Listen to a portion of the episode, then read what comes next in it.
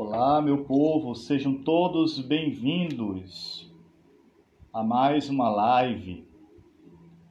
De maneira especial, nós iremos hoje refletir acerca da vida do beato Carlos Acutis, exemplo vivo de santidade para cada um de nós nos nossos tempos. Então, sejam todos bem-vindos. Eu peço que vocês possam fazer o convite para outras pessoas poderem adentrar na live. Então, o Padre Fábio já está aqui conosco, ele que nos ajudará nesta tarde na reflexão acerca da santidade de Carlos Acutis. Então, eu vou chamá-lo para que ele possa entrar na live conosco.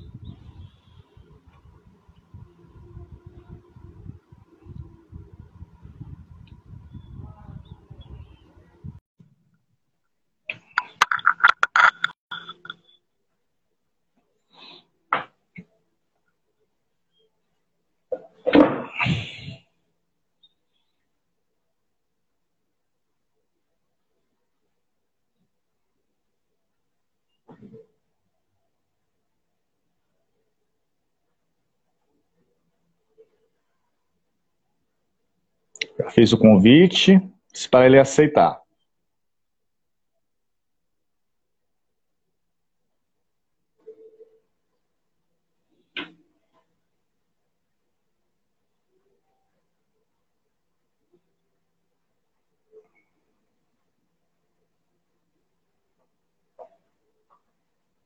Vamos aguardar nosso convidado, meu povo.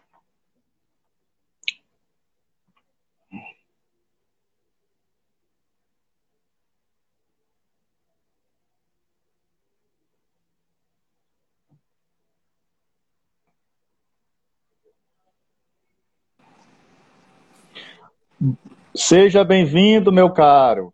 Boa tarde, tudo bem? Boa tarde, tudo bem? É um prazer enorme estar convosco, estar com o senhor nesta tarde, aliás. Muito bem, vamos lá. Do que pudermos ajudar, estamos aí à disposição. Agradeço desde já a sua disponibilidade, né? Nesta tarde, com certeza de propagar a devoção a Carlos Acutis. Tão próximo, com certeza, ao nosso tempo, né? E diz muito para nós, enquanto jovem, enquanto cristãos. Então, padre, eu queria que o senhor se apresentasse para nós, né? Que acho que tem algumas pessoas me perguntaram: quem é esse padre Fábio? Apesar que ele já conduz a novena ao Beato, já faz um belíssimo trabalho. Então, que senhor possa se apresentar para o público. Muito bem. Sou o padre Fábio Vieira, aqui da Diocese de Santa Cruz de Corumbá, no Mato Grosso do Sul. Atualmente, pároco aqui na paróquia e santuário Nossa Senhora dos Remédios, na cidade de Ladário, que é praticamente conjugada com a cidade de Corumbá, aqui no nosso Mato Grosso do Sul. Né?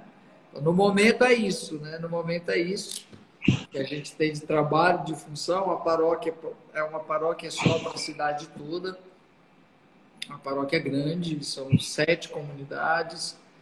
A cidade tem 25 mil habitantes. E estamos aqui emendadinho com Corumbá. Né? Não dá nem para diferenciar qual é o limite do município. E fora isso, tem algumas outras funções aí que que o bispo deu, que a gente tem que fazer, né? E no mais, trabalho de evangelização também pelas redes sociais no momento. Muito bem. Então, é um trabalho missionário árduo, né? A função do pároco, como a gente já sabe, né? Como o próprio direito canônico diz, né? Pastor das almas, né? Além dos, da via do sacramento, mas ao mesmo tempo do atendimento, seja espiritual, pastoral. Então, é uma missão árdua e é uma alegria estar com o senhor nesta tarde. Então, eu também sou seminarista, estou no meu penúltimo ano também. Peço suas orações também para a minha caminhada vocacional. para o meu ministério futuro, nessa missão árdua da igreja. Qual então, que é, qual é a sua diocese? São Luís, ah, Arquidiocese de São Luís. Muito bem. Joia, isso mesmo. Quando tiver a oportunidade, quero, será bem-vindo. Quero ir conhecer os lençóis famosos. Tá certo. Beleza. Então, padre, eu como eu havia falado, o primeiro momento é, seria apresentar a vida do nosso beato, um pouco da sua cronologia, para nós situarmos ele no momento histórico, né? Onde ele nasceu, como quem eram seus pais, neste sentido. Quem era de fato Carlo Acuti? Uhum. Muito bem. Então vamos lá. Estamos, estamos indo para um contexto italiano, onde um jovem casal, Antônia e Andréa, contraem matrimônio e Andréa, que é o pai, é de Turim, né, da região do Piemonte, e Dona Antônia é romana. Né? Dona Antônia é romana na região do Lácio, na Itália. E o casal jovem vai morar na Inglaterra por conta do trabalho do André, que a empresa também tinha sede em Londres, né? uma das, das sedes é em Londres, e o casal jovem, assim que ele casa, vai para Londres. E lá, é lá que Dona Antônia fica grávida e é lá que Carlos nasce. Carlos nasce no dia 3 de maio de 1991. Daqui a poucos dias faria 30 anos, se fosse vivo. É da minha idade. 1991. Que e belo. Carlos é batizado 15 dias, é, nem, 15 dias depois, ela é batizada no dia 18 de maio. E mais meses depois, no ano seguinte, Carlos ainda bebê, é, eles retornam para, para Milão, né? Milão. E, e lá é onde começa toda a vida, o crescimento, a educação, né? a formação do nosso jovem Beato Carlos. E desde cedo, Carlos sempre foi muito, muito bem, bem, como se pode dizer, muito bem assistido, né? Com suas babás, tinha as, as babás inglesas, daí depois quando foi para Milão, lá tinha uma outra babá que a família contratou. Essa babá era polonesa. E por último, o babá era um homem, o Raja, que ficou com o Carlos até a morte em torno mais ou menos aí de 10 anos como babá do Carlos, né? Dos 5 anos aos 15 anos, era ele quem cuidava.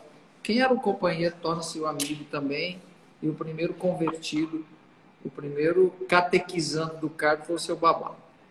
Muito bem. Depois aí, Carlos, logo na, na infância, a, a, é bom ressaltar que a família do Carlos é uma família de berço católico, né? Sempre. Dona Antônia, Andréa, todos os sacramentos. Mas não era um casal, uma família de prática, de engajamento, como nós entendemos aqui no Brasil, né? Que tem, que tem uma ação pastoral, que, que vive assim para a igreja. Não, era um casal católico, como tantos outros nas estatísticas, mas não era um católico de vivência, da prática, na igreja, essas coisas. Né? Até porque, falando-se de Itália, a forma de compromisso é um pouco diferenciada da nossa. Né? Mas, mesmo assim, não era um casal de católicos, talvez a gente possa usar a expressão, totalmente praticantes. Né?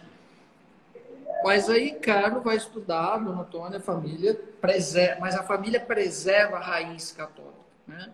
Isso é, isso é muito forte, a gente não pode deixar de, de destacar isso daí. É uma família de raiz católica que preserva essa, essa tradição, né? De ser católico. E Carlos vai estudar é, desde cedo na escola religiosa das Irmãs Marcelinas, ali em Milão mesmo. Então ali ele faz todo o primário dele, todo e todo o elementar correspondente ao nosso fundamental, né? E depois ele vai para o, o Leão 13, que é dos jesuítas, onde ele vai fazer o ensino médio, onde ele morreu quando ele estava fazendo o ensino médio lá no Leão 13. Mas ali, com as Marcelinas ele aprende muita coisa, com certeza. É ali que Carlos desenvolve também muito do seu potencial que já trazia dentro de si, né, desse extraordinário da santidade a que ele foi chamado. E mesmo como adolescente, como jovem, ele já mostrava e mostrou isso na, na prática, nas suas atitudes, né, a, esses sinais claros aí dessa, desse extraordinário. Mas é, é interessante aqui fazer um parêntese, que quando a gente fala de santidade, muitas pessoas ficavam assim meio que chocadas, meio que, nossa, um jovem, um jovem que era normal, sim, o cara é santo porque era normal, se fosse anormal não seria. É, nossa, um jovem ou seja, houve um certo, um certo espanto, ao mesmo tempo um certo. Né, parecia que era algo, algo tão estratosférico a santidade, ou por não ser mais uma coisa tão comum, a experiência de santidade na vida das pessoas, que, que o cargo causou esse grande boom. É porque justamente nós temos essa ideia de que santidade é só para alguns e que a santidade é algo tão distante que eu não sou digno. A gente muitas vezes escuta essa expressão das pessoas, ah, eu não sou digno. Por que, que não é digno? Assim como o Carlos, eu, você, todos somos chamados. A igreja porta para nós o caminho de santidade. Agora, ter a coragem de fazer esse caminho aí é, é o livre-arbítrio de cada um. Carlos teve a coragem, Carlos foi destemido e abraçou e abaixou, né? Sem ter a presunção de querer ser santo e ao mesmo tempo fazendo desse grande extraordinário que é a santidade no ordinário da vida dele. Isso que é o mais interessante, né? É, é, a, a, santidade é algo que vai acontecer no ordinário da nossa vida. Não é lá, não é aqui. Como muitas vezes as pessoas falam. Ah, mas para ser santo tem que eliminar as coisas do mundo, tem que dizer o que o mundo. Não, peraí, calma. É no mundo que você é chamado a ser santo. Você não pode fugir disso. Né? E peraí, outro detalhe. O, nós não podemos demonizar o mundo. O mundo, se o mundo está na desgraça, foi porque o homem o desgraçou. Mas quando Deus vai criando tudo, o que, que ele vai dizendo no fim de cada dia? E Deus viu que era bom. Né? Ou seja, nós somos chamados a sermos santos aqui nesse mundo, não é nas nuvens e nem em Marte, é aqui.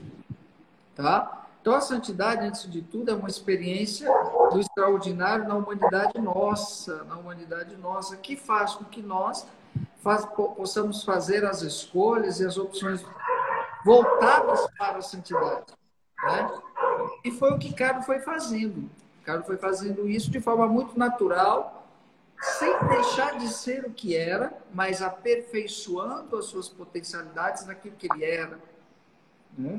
E, e, fazendo esse caminho de uma forma muito natural, sem camuflagem, sem armadura, sem máscaras, mas sendo ele. Sendo ele, com certeza confrontando muita coisa daquilo que ele, na medida que ia tomando consciência, é, é, sabia que precisava mudar nele mesmo. Como nós, nós vemos muitas coisas que, que Carlos mudou porque ele tinha consciência que aquilo não era bom para ele. E assim ele vai fazendo o seu caminho de santidade. Mas esse caminho, aí se, se a gente fosse terminar o bate-papo aqui e, e, a gente poderia dizer o que, que Carlos fez de extraordinário para ser santo. Olha, eu vou dizer coisa, uma coisa para você. Nada. Carlos, a única coisa que fez de verdade foi ser um católico de verdade coisa que está hoje, hoje em falta. Católico de verdade. Né? Aí nós temos uma criança que aos sete anos de idade faz a sua primeira comunhão e aí passa a ser o seu marco referencial. Passa a ser o grande divisor de águas na vida do cara é quando ele faz a primeira comunhão, né? aos sete anos de idade.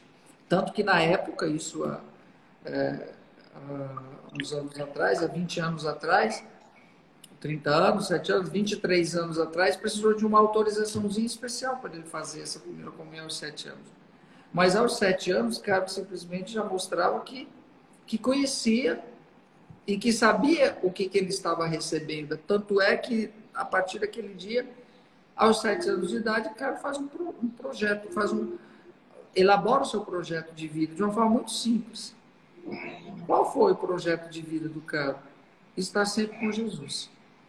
Então, assim, o estar sempre com Jesus não significa que eu vou ter que estar sempre lá. Não. Mas tudo que eu faço na minha vida, os meus olhos, o meu coração, estarão sempre voltados para Deus. Deus está incluído. E se nós formos aí fazer um, uma, uma pesquisa com os católicos e com a nossa juventude, sobretudo, perguntar para eles se eles têm projeto de vida, pergunta se eles têm, sabem o que é. Né? Sabem o que é. Se for perguntar, eles vão dizer: ah, meu projeto de vida é ser médico, meu projeto de vida é ser isso. Pera, uma coisa profissional. O profissional tá, deve estar tá dentro do seu projeto de vida. O projeto de vida é algo mais amplo. Né? E no projeto de vida do Cabo estava Jesus como centro. Tá? Então isso é muito corajoso.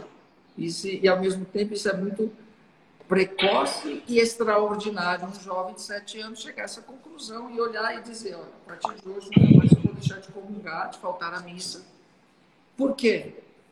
Porque a Eucaristia é a minha autoestrada para o céu.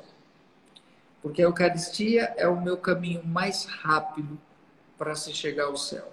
Então, aí, aos sete anos de idade, Caro, com essa experiência profunda do sagrado, do Santíssimo, da Eucaristia como centro da sua vida, dá um tapa na cara em todos nós, sobretudo nos sacerdotes. Né? Que talvez muitas vezes não celebram a Eucaristia com dignidade como deveriam.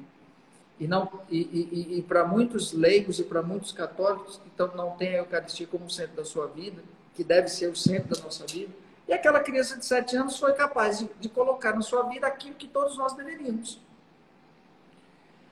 Aí vem a pandemia, que tira a missa de todo mundo, todo mundo sente falta da missa, mas quando tinha missa, ninguém ia. Lógico, não estou falando de forma generalizada, estou dizendo que muitos faziam pouco caso. Né? E geralmente a gente precisa perder para valorizar. Caro não, Caro valorizou enquanto teve. Então, se ele passava em frente a uma igreja, a igreja estava aberta, podia acontecer o que acontecesse. O Antônio falava, ele parava tudo, desce que eu vou entrar. Era 15 minutos diante do Santíssimo. Né?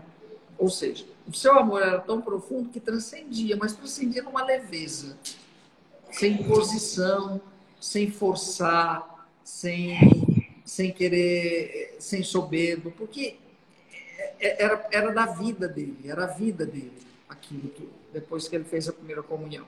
E ele viveu em função da Eucaristia, por quê? Aí lá na frente, mais, mais, mais adolescentezinho, lá pelos 10, 12 anos, cara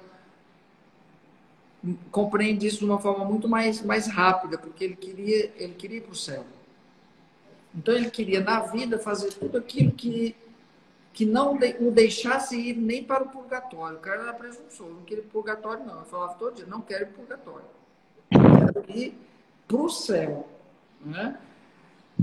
Quando o Carlos conhece a história de Fátima, e a história de Fátima é a devoção que mais o encanta né, pela mensagem, pela mensagem, principalmente escatológica da mensagem de Fátima. É, quando aquele momento que Lúcia pergunta para Nossa Senhora se já se Francisco é, ia para o céu, Nossa Senhora disse que ele teria que rezar muitos terços.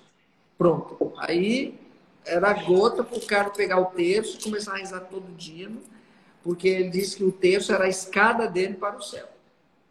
Né? Se a Eucaristia era a estrada, o terço era a escada. Então, quando Nossa Senhora disse que Francisco tinha que rezar muitos terços, pronto, o cara ficou, meu Deus, se o Francisco teve que rezar muito para ir, eu vou ter que rezar o triplo, o dobro, o quádruplo. Né? Então, assim, um jovem que tinha todas as potencialidades dos outros jovens, eu diria que Carlos isso é um parecer meu, conversando com Dona Tônia muitas vezes, analisando certos fatos do Caro, a gente chega à conclusão que Caro tinha ciência infusa, só podia ser. Né? Porque ele, ele chegava na frente, né? Ele se antecipava. Teve um dia que a gente conversando, eu disse assim, Dona Tônia, na verdade o cara estava só brincando aqui, porque ele não era daqui mesmo, ele estava lá já. Aí ele ficava aqui só fazendo uma graça com a gente, mas o lugar dele já era o céu, porque ele era muito transcendente. Né?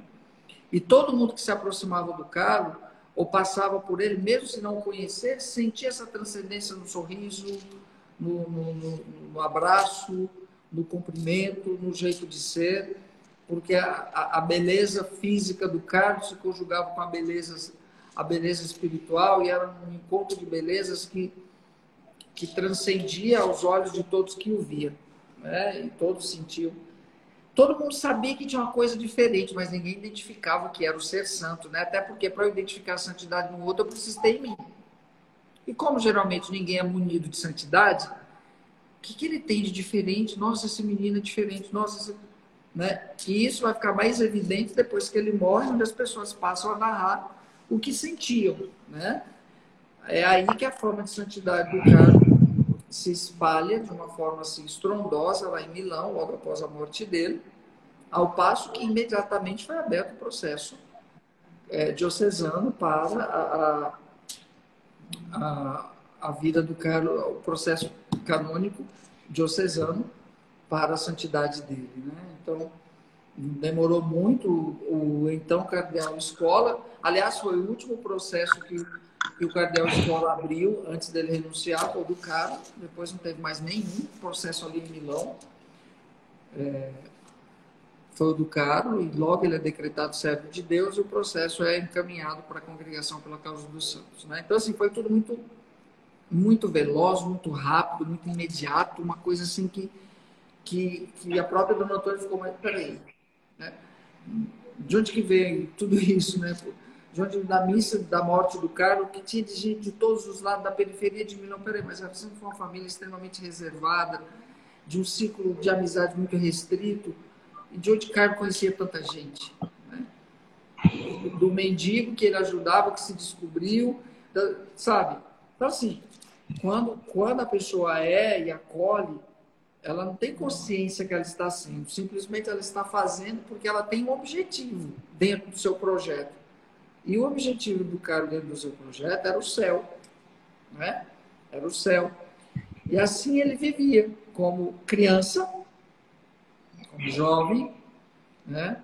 E aí é, é, muito claro a gente ver quando uma pessoa ama, quando a gente ama, a gente quer que as pessoas que a gente ama, principalmente, experimentem aquilo que também nós amamos e que nós percebemos que, que nos fez bem e que nos ajuda. Carlos amava tanto a Eucaristia que se debruça numa pesquisa, desde criança, sobre os milagres eucarísticos. Né? E vai colocando lá no seu diário de bordo. Né? Às vezes as pessoas perguntavam, padre, o Carlos escrevia, tinha diário? Tinha. Não diário convencional de ficar escrevendo. O diário de bordo do Carlos era o seu computador. Né? Era lá no computador que ele fazia os registros, tudo aquilo que era a vida dele. Tanto é que quando se abre o processo de canonização do cara, a primeira coisa apreendida pelo Vaticano é o computador do cara. Né? A primeira coisa é onde vai ser feita uma varredura né? e se chega à conclusão que cara nunca entrou num site, nada que o desabonasse moralmente. E lá estava o seu, o seu legado, né? o, seu, o seu testamento amostra dos milagres eucarísticos. Né? Cara pesquisou, achou quase 200 milagres eucarísticos pelo mundo. Acho que nem a igreja talvez já tinha até esquecido desses milagres, né? de tantos que tem por aí.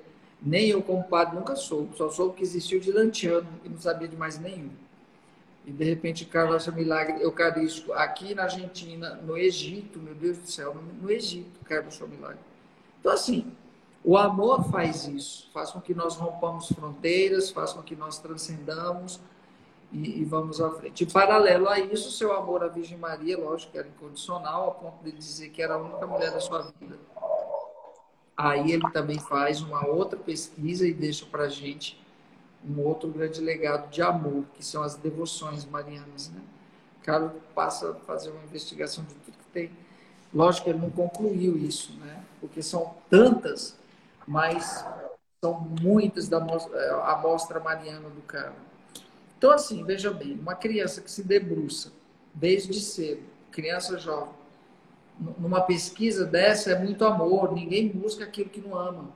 A gente só busca ou pesquisa sobre aquilo que interessa para a gente. Nós mesmos, quando, quando, pesquisamos alguma coisa, nós vamos pesquisar porque ou é por uma necessidade ou porque a gente ou por curiosidade, tá? Só que veja bem que duas grandes pesquisas o Carlos fez, né? Então, é, é, é, aí que Carlos utiliza a internet, por isso que ele é candidato a patrono da internet. Né? Porque ele usa a internet justamente para isso. Carlos não tinha rede social. Na época era o Orkut, né, que a gente tinha. Mas Carlos não tinha rede social, não tinha telefone celular, não tinha nada disso. Ele tinha o computador conectado à internet.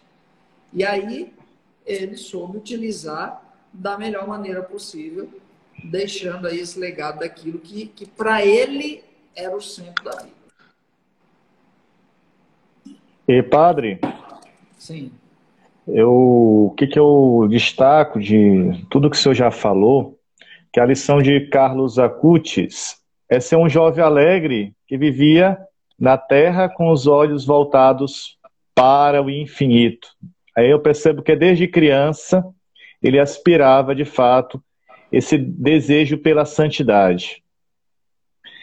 E aí, a gente observa nesse sentido que ele não é um clérigo, não é um religioso de clausura, mas um jovem que vive as, as coisas mais ordinárias do dia a dia.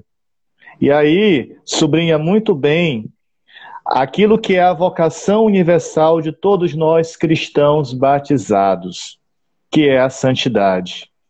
A santidade é para todos os batizados. Ela não está reservada somente a um público que faz votos de conselhos evangélicos ou que recebe o sacramento da ordem, mas é para todos os batizados. Esse desejo ele já estava inscrito no seu coração desde a sua infância, desde o momento que ele recebe de fato a Eucaristia. E aí, diante desse cenário, diz muito para nós no momento que a gente vive da história, principalmente no atual momento que a gente vive do relativismo, da perca do sentido do sagrado, principalmente quando se trata da juventude. Se a gente for colocar é, em rol, o que de fato atrai um jovem? Muitas das vezes não é a experiência pessoal com Jesus. São outros meios. Posso dizer, os jogos, outras formas de diversão. Então, um santo, e até o meu, meu pároco falava o seguinte: é um santo que vive a normalidade. Ele não usou véus, não usou corcilícios. Está vestido com roupa como, como um jovem do nosso tempo. Até a gente brincava assim, usa, usa, tênis, sabe? Nesse sentido, destacando que de fato ele vivia uma vida normal, mas o seu coração, o seu ser estava voltado para aquele que é o centro da sua vida, que é de fato o Senhor Jesus. Olha, diante disso que você falou, eu quero fazer uns complementos. Veja bem, a gente tem muitas vezes uma, uma tendência a querer é, excluir ou, ou não é o caso aqui, mas a gente tem uma forte tendência a querer, quando surge o novo, a gente quer desprezar o velho. Como se o velho não respondesse mais ou não desse. Peraí. Em primeiro lugar de tudo, a santidade ela não muda. O que muda são os contextos nos quais a santidade é aplicada ou a santidade foi acolhida. Então veja bem, você citou. Ah, um jovem que usava tênis. Lógico, meu filho, o cara é desse tempo. São Francisco usou sandália, que era o tênis da época. Aí agora quer dizer porque eu uso tênis, o de sandália é menos santo? Nada disso. Porque cada, cada um vem responder a um momento de um contexto histórico, no tempo e no espaço. A santidade é a mesma. Quem que é a grande inspiração de Carlos para ser santo? São Francisco de Assis. São Francisco de Assis é a grande inspiração de Carlos. Tá? Os melhores amigos que Carlos elegeu não foram os amigos dos santos, os pastorinhos de Fátima. Por quê? Porque a santidade ela, ela é atemporal. Agora, ela entra no tempo e no contexto. É lógico, é, calça jeans, é agora, cara, é de agora. Mas a santidade do cargo não é menor ou maior do que a de São Francisco, a de São Francisco não foi nada porque agora é o cargo, nada disso. Essa é uma tendência nossa, muitas vezes. Ai, que bom. Peraí, calma, gente, nós estamos em outra geração, nós estamos em outro tempo. Cada vem sem resposta, há muita coisa nesse tempo.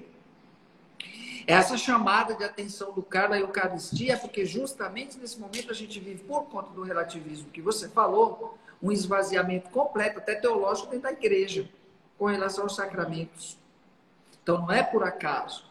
São Francisco não, não, não abandonou tudo e não foi um sinal de pobreza para o mundo por um acaso, mas porque aquele momento necessitou de alguém como ele para dar essa resposta, tá? Aí a gente tem uma mania de desprezar o que é não se abandona os amores antigos pelos novos, os novos se vão e os velhos ficam, né? Então a gente tem que tomar muito cuidado com isso. Ah, agora o carro, o carro, peraí, o cara nem está querendo saber dessa história de comparação que agora porque ele usava. Peraí, meu filho, se São Francisco tivesse carro, ele ia usar carro da hora, porque ele era rico. O cara era rico. É aí que os dois se encontram, em Assis no despojamento. No Santuário de la Espoliazione, se despoja de tudo. Tá? Então, eu queria frisar isso, porque a gente tem algumas tendências dentro da igreja. É bom mesmo. A gente tem algumas tendências no coração, tem os puritanos de um lado, os moralistas do outro, os, é. os que se acham que são santos, os que mandam os outros para o inferno. E é um, nada disso, meu filho. Peraí, peraí, calma aí. Cada coisa no seu contexto. Cada coisa no seu contexto. É aquilo que o concílio, nos, o concílio nos pede, né, para ver o espírito da coisa, ou melhor, os sinais do tempo. Exato. O Concílio Vaticano II faz muito esse apelo, é preciso olhar os sinais do tempo. E aí é preciso ver aquilo que, uma linguagem mais teológica, o etos de cada tempo, da maneira que é de fato manifestado o fenômeno. Aqui é o fenômeno da fé, o fenômeno do testemunho do nosso beato. É preciso muito essa, essa, essa atenção. Aí, padre, é, um aspecto que eu acho muito interessante é, o amor dele pela Eucaristia e a vida, de adora, e a vida dele de adoração ao Santíssimo. É, foi um pilar muito importante para a vida de Carlos Acutis. Eu digo mais, foi um grande amadurecimento espiritual, essa piedade com a vida sacramental. E aí, diante do cenário que a gente vive hoje, como a sua vida sacramental pode nos ajudar na caminhada cristã? Isso é uma pergunta que com certeza deve brotar no coração de nós, enquanto vocacionados ao ministério ordenado, você como sacerdote e nós e o público como leigo. O santo, ele aponta um caminho de santidade, um caminho com certeza de intimidade com o Senhor e nos ajuda com certeza a caminhar de maneira melhor na caminhada cristã. Muito simples, muito simples. Carlos nos chama a atenção para buscarmos aquilo que é essencial e não nos prendermos ao periférico. Hoje surgiu o católico light, sabe? Nós não comemos, não tem tudo hoje light, diet, sem gordura, sem isso aqui. Também surgiu o católico com esse perfil. E Carlos dá uma chamada de atenção para a gente buscar aquilo que é essencial. E Carlos se prendeu e buscou aquilo que era essencial e mais puro da fé católica. Meu filho, o Carlos conhecia toda a doutrina da igreja com 10 anos de idade. Com 7 anos de idade, Carlos provocou Dona Antônia depois a estudar. Lógico que foi proposital, né? Porque ele fazia pergunta para Dona Antônia e Dona Antônia sabia responder. Hoje, Dona Antônia é formada, Dona Antônia é formada em teologia e uma excelente teóloga. Mas quem provocou isso? O filho. Mas Carlos perguntava de propósito, para colocar a mãe enrascada. Porque com 10 anos de idade, com 7, 7 com 10 anos de idade, o cara conhecia o compêndio do catecismo a doutrina da igreja todinha. Tá? Então, assim, pergunta para os nossos católicos se eles conhecem a doutrina. Não, eles conhecem aquilo que dizem da igreja, mas essencialmente pegar o, o catecismo, a doutrina, estudar e dizer que conhece, não conhece. É mínimo, se não, meu filho, 10% dos católicos do mundo pode dizer que conhece. Eu não, não, não, posso quantificar aqui, fazer uma estatística, mas pergunta por quê? Porque hoje, hoje se quer viver muito um, sentimentalismo, se quer viver muito no emocional. Ah, eu quero chorar, eu quero sentir Deus. Deus não se sente, meu Deus, se sente dor de barriga. Deus não se sente, porque Deus não é sentimento. E a fé é uma, já dizia Santo Tomás, a fé é uma adesão racional à verdade. É razão, é razão.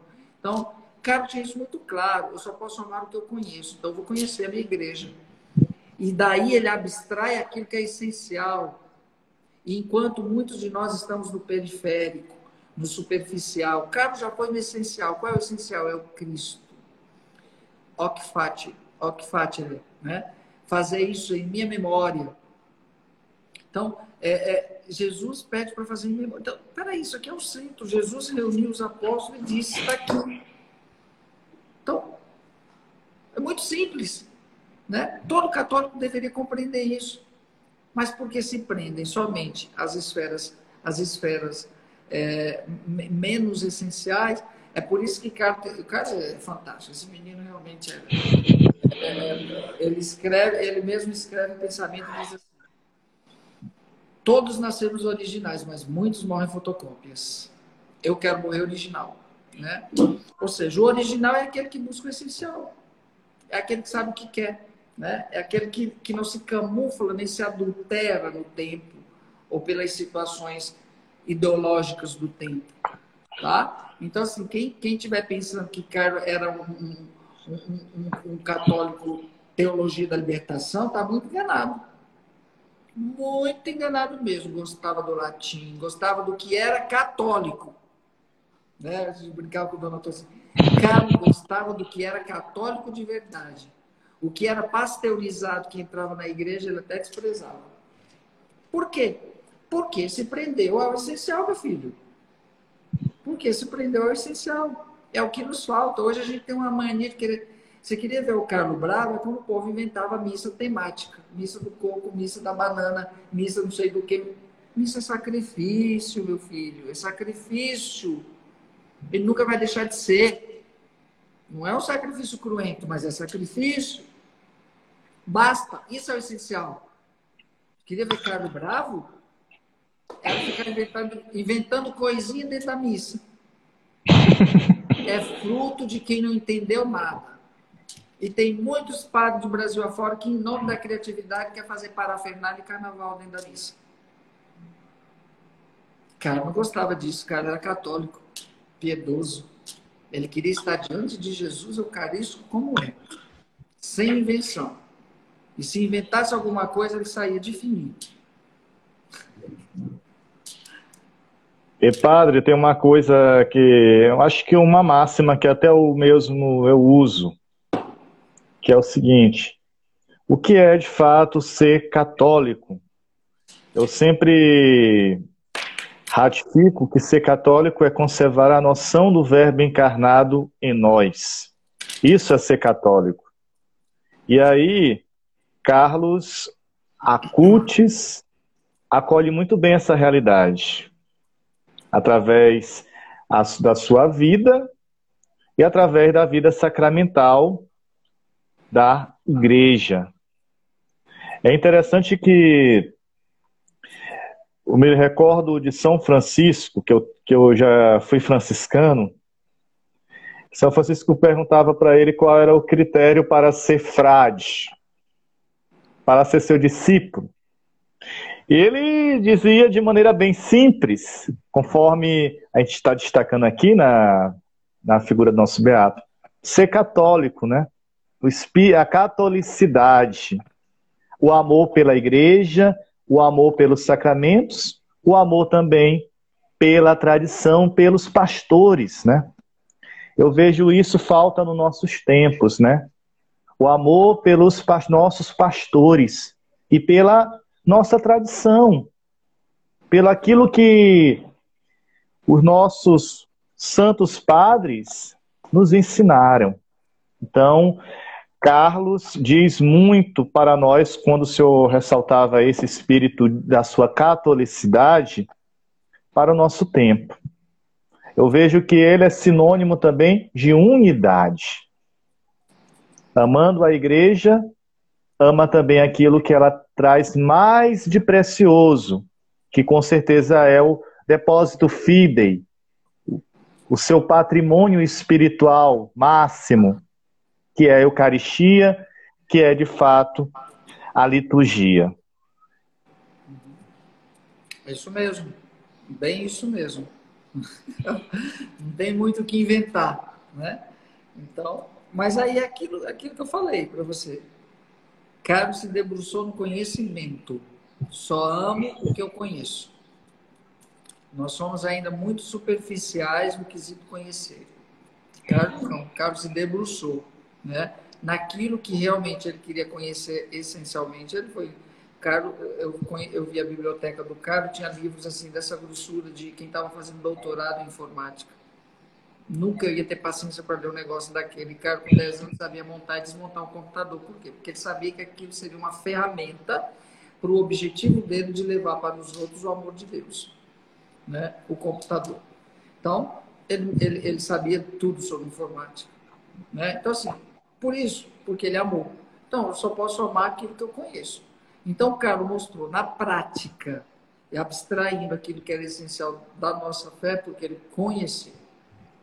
O problema nosso dos tempos de hoje, aí eu complemento o que você falou, dos nossos católicos de IBGE, é porque eles não conhecem. Não conhecem. Aí, com primeiro probleminha, primeira dificuldade, primeira adversidade, deixa a igreja e vai ali numa igrejinha fundo de quintal e diz que aceitou Jesus. Ah, pensa com paciência. Né? Então, assim, nós temos aí tudo. Nós temos a verdade, só que nós relativizamos essa verdade. Nos tempos de hoje, esse é o grande problema. E Carlos, isso é um sinal de contraste. Porque se você conhecer Carlos a fundo, como eu conheci, na vivência com a família, etc., você vai perceber, olha, você poderia até dizer o seguinte, se Carlos era do... Se quem conheceu o Carlos quiser fazer um julgamento, um pré-julgamento negativo, vai dizer assim, Carlos era do Concílio de Trento. Né? Porque hoje a gente tem preconceito com o Concílio de Trento, mas o, o Concílio Vaticano II é pastoral, não é doutrinário, o nosso Concílio doutrinário é Trento. Né? Então, assim, não se mexeu na doutrina no Concílio Vaticano II, não se mexeu na doutrina, a doutrina continua a mesma. E Carlos era conhecedor da doutrina. Esse é o problema, meu querido, é que as pessoas católicas de hoje não conhecem a doutrina. Então se prendem sempre às coisas externas. Aí os nossos pastores, por que, que não são mais amados como eram antes? Você mesmo já deu a resposta. Os nossos pastores não são amados, não são referência, por quê? Porque eles também são superficiais. Né? Grande maioria, não vamos generalizar. nada que a gente está falando aqui é de forma generalizada. Mas, infelizmente, também o relativismo entrou na igreja, se sentou, está dentro de seminários, está dentro das dioceses, está dentro das paróquias, está em todo lugar, meu filho. As ideologias demoníacas entraram. Como se purificar disso? Eu só posso me purificar disso buscando cada vez mais aquilo que é genuíno. Aquilo que é genuíno. Nesse tempo pascal, acho tão bonito quando a gente lê Atos dos Apóstolos. Atos dos Apóstolos é uma grande inspiração para a gente entender como que era aquele povo de antes. Se colocavam aos pés dos apóstolos, tudo tinham tudo em comum. Meu Deus, hoje nem o dízimo devolvem. Né? Então, assim. Felizmente. Então, é complicado, tá? É complicado, meu filho, os tempos de hoje. Então, a, a catolicidade, ela não acontece porque ninguém sabe mais o que é ser católico. De Carlos fato. sabia, meu filho. Carlos sabia muito bem que ele era católico apostólico romano.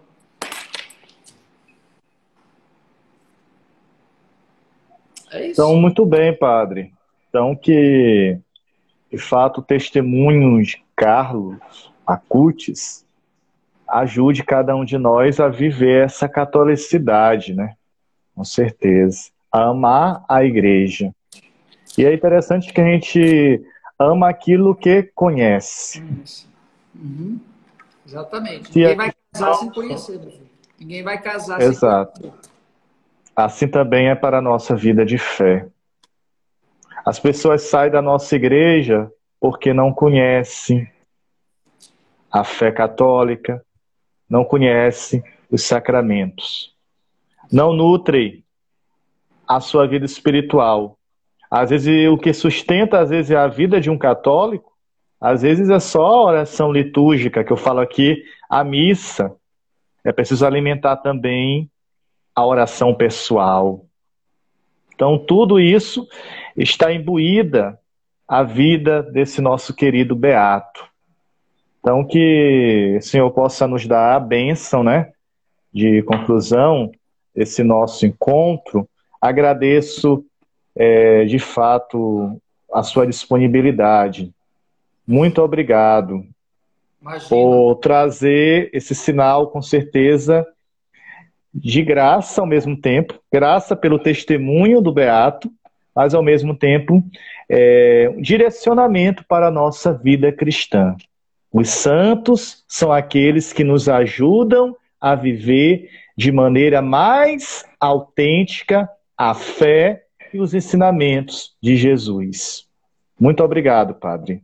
Desejo também um, um, tudo de bom para o Senhor no seu ministério. Também. Vamos dar a benção com a relíquia, como você pediu, e a todos que estiveram aqui conosco possam ver, sobretudo, e acolher pela vida do Carlos, que é possível sim abraçarmos esse caminho de santidade de uma forma muito leve, muito serena e muito tranquila. Mas, sobretudo, é preciso ter coragem. Coragem de transbordar de amor. E o transbordar de amor, sobretudo, no conhecimento daquilo que é a nossa igreja, a nossa fé.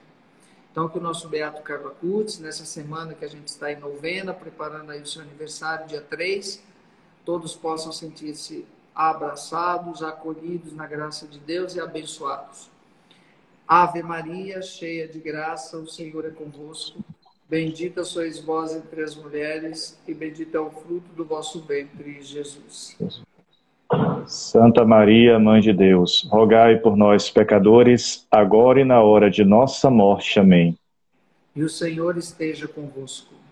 Ele está no meio de nós por intercessão do nosso Beato Carlo Acutis, abençoe-nos o Deus Todo-Poderoso, Pai, Filho e Espírito Santo. Amém. Desça sobre vós e permaneça para sempre. Amém. Muito, Muito obrigado, meu caro. Se sinta-se abraçado. Até logo. Até a próxima. Santa... Até a próxima. Tudo de bom. Obrigado você. Tchau. Tchau, tchau.